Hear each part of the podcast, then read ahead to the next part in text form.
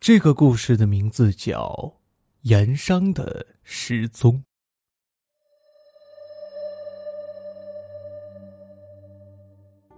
清朝道光年间，湖广两省有个大盐商叫陈道林，靠着和湖广两省总督是同窗的关系，垄断了两省的盐业。在短短的几年时间里，积累了大量的财富，富可敌国，生活奢侈糜烂。陈道林这个人仗着自己的关系和财富，为富不仁，鱼肉乡里，百姓敢怒不敢言，乡绅官宦对他也是阿谀奉承。他有两个儿子，大儿子叫陈有富，和陈道林简直就是一个模子里刻出来的，不但长得像，就连性格亦是臭味相投，甚至还有过之而无不及，整天无所事事，欺压百姓。强抢民女就是他最大的快乐。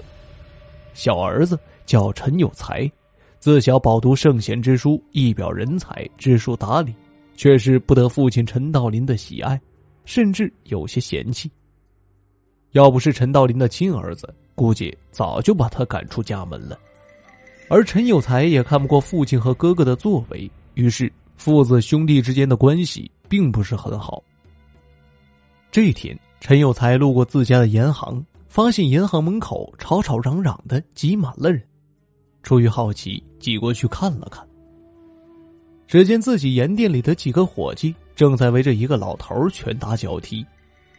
这个老头有七十多岁了，蓬头垢面，衣衫褴褛，此时张着双手抱着头蜷缩在地上，而那几个伙计围着老头拳脚相加，根本就是往死里打。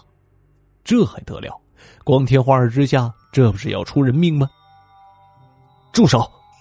陈有才大喝了一声：“哎呦，是二公子啊！哎，您来了。”几个伙计住了手，献媚的说道：“为什么打人？”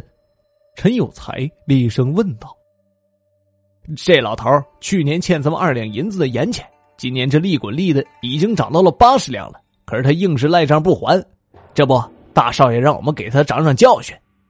一个伙计趾高气扬的说道：“混账东西！咱家的盐又不是金子，凭什么一年就涨了八十两银子？”陈有才脸色有些难看的骂道：“有才呀，你就好好的读你的圣贤书去吧。生意上的事你不懂，就不要掺和。”这时，盐店里面走出了一个摇着扇子的人，表情嚣张。即使看陈有才的目光，也是有些不屑一顾的感觉。大哥，我是不懂生意上的事儿，我知道再打下去可就要出人命了。陈有才据理力争。嘿嘿嘿，他的命不值钱，死了就死了，没什么大不了的。今天要是不把钱给我，我还就真闹出点人命来。这陈有富根本就是嚣张惯了，哪里听得进去？好吧，大哥，你说多少钱，我出。陈有才说道：“你出，你的钱还不是靠我做生意赚的？你就该干嘛干嘛去。再说的话，别怪我不给你情面，教训教训你。”陈有富威胁的说道：“大公子啊，我没有钱，我有一幅画，你看能不能抵消我欠的债呀？”老头说着，从随身的布包里取出了一个卷轴来。陈有才接过画轴，打开一看，大惊失色的说道：“大哥，这幅画我们不能要啊！什么破画，就值八十两银子？”陈有富对书画根本一窍不通，认为还是钱来的快。大哥，这是《韩熙载夜宴图》啊，莫说是八十两银子了。就是八十万两、八百万两，也未必能买得到啊！这画我们不能要，太贵重了。”陈有才说道。“真的？”陈有富诧异的问道。“是真的呀。”陈有才肯定的点了点头。“没想到你还有点用处啊！来人呐，把这老头给我抬到一边去，在这碍眼。”陈有富吩咐道。可怜的老头明明已经可以站起来行走了。却硬是被一帮大汉硬生生的抬起来，举过头顶扔了出去。这一下直接就把这老头给摔死了。陈有富回到家里，献宝似的将《韩熙载夜宴图》献给了他老爹陈道林。他不认识这幅画，不知道这幅画的价值，可是陈道林却认得这幅画，顿时如获至宝，把陈有富狠狠的夸赞了一番。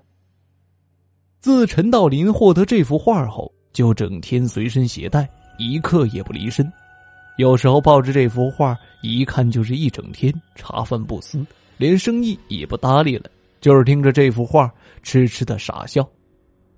几天以后，陈道林消失了，陈家人发动了所有的家奴、仆人、伙计，搜遍了全城也找不到，甚至重金悬赏也是活不见人，死不见尸，就这样离奇的失踪了。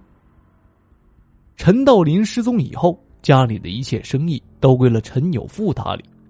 陈有富这个人精明，第一时间将那幅《韩熙载夜宴图》控制在了自己手里。他知道这幅画的价值，甚至能顶得上自己的全部家当了。自从陈有富得到这幅画以后，也像他老爹陈道林一样，时时刻刻的带在身边。虽然他看不懂，但是他知道这个东西价值惊人呢，就连睡觉。都搂着，生怕出现一点的闪失。奇怪的事情发生了，陈有富在几天之后也消失了，依旧是生不见人，死不见尸的，怎么都找不到。陈家的整个一份家业理应落到了陈有才的身上。陈有才在接手生意后，立刻着手下调盐价，整理账目，将一些不合法的利息欠据全部销毁。一时间大快人心，得到了当地百姓的拥护和认可。十年以后，陈家的生意并没有因此而衰落，反而越来越繁荣。即使是有新的盐行，价格比陈家的低廉，老百姓依然是选择陈家的盐，因为陈家有个陈有才。这一天，陈有才整理了一下父亲和哥哥的遗物，猛然间发现了那卷《韩熙载夜宴图》。就打开来看了看，发现这幅画好像和原来有些不一样了。具体是哪里不一样，他一时也想不清楚，也就不在意了，只是将这幅画挂在了厅堂的中央。这一天夜里，睡得昏昏沉沉的陈有才忽然听见了歌乐之声，很是优美，也很诱人。他很好奇，是谁在家里摆下如此的排场呢？自从父亲和哥哥失踪以后，这可是十年来不曾发生的事了。于是，他就循着声音找了过去，来到了自家的厅堂之前。只见里面灯火通明，歌舞升平，颇有几分通宵达旦的意思。他怒气冲冲的走了进去，发现里面的歌妓暴了无比，腰肢扭动，姿势很是撩人。这可把他气坏了，正要发脾气。忽然发现满堂宾客他都不认识，没有熟人，只好压下怒火，继续往厅堂里面走去。到了最里面拐角处的一间房的门口，他便听见了熟悉的笑声，顿时停住脚步，顺着门缝往里看。这一眼望去，惊得陈有才顿时起了满身的鸡皮疙瘩。只见自己的父亲和哥哥。正在里面和一群歌妓有说有笑的玩乐着，他们还是十年前的样子，穿的还是失踪之前穿的衣服。陈有才立刻感到了事情的不对，赶紧掉头就走，周围顿时响起了一片挽留之声，还有歌妓们楚楚动人的表情。现在的陈有才还哪里顾得上那些呀？头也不抬就往厅堂之处走去。当他双脚踏出厅堂的那一刻，刚才的一切全部消失了，有的只是空空荡荡的厅堂和几把孤零零的桌椅，再就是那幅挂在厅堂中央的《韩熙载夜宴图》了。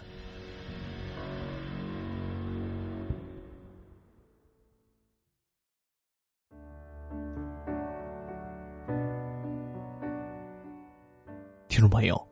盐商的失踪播讲完了，感谢您的收听。这里是莫说鬼话栏目，我是主播墨梅。如果您喜欢节目，千万别忘了订阅收藏。我们下期节目再会。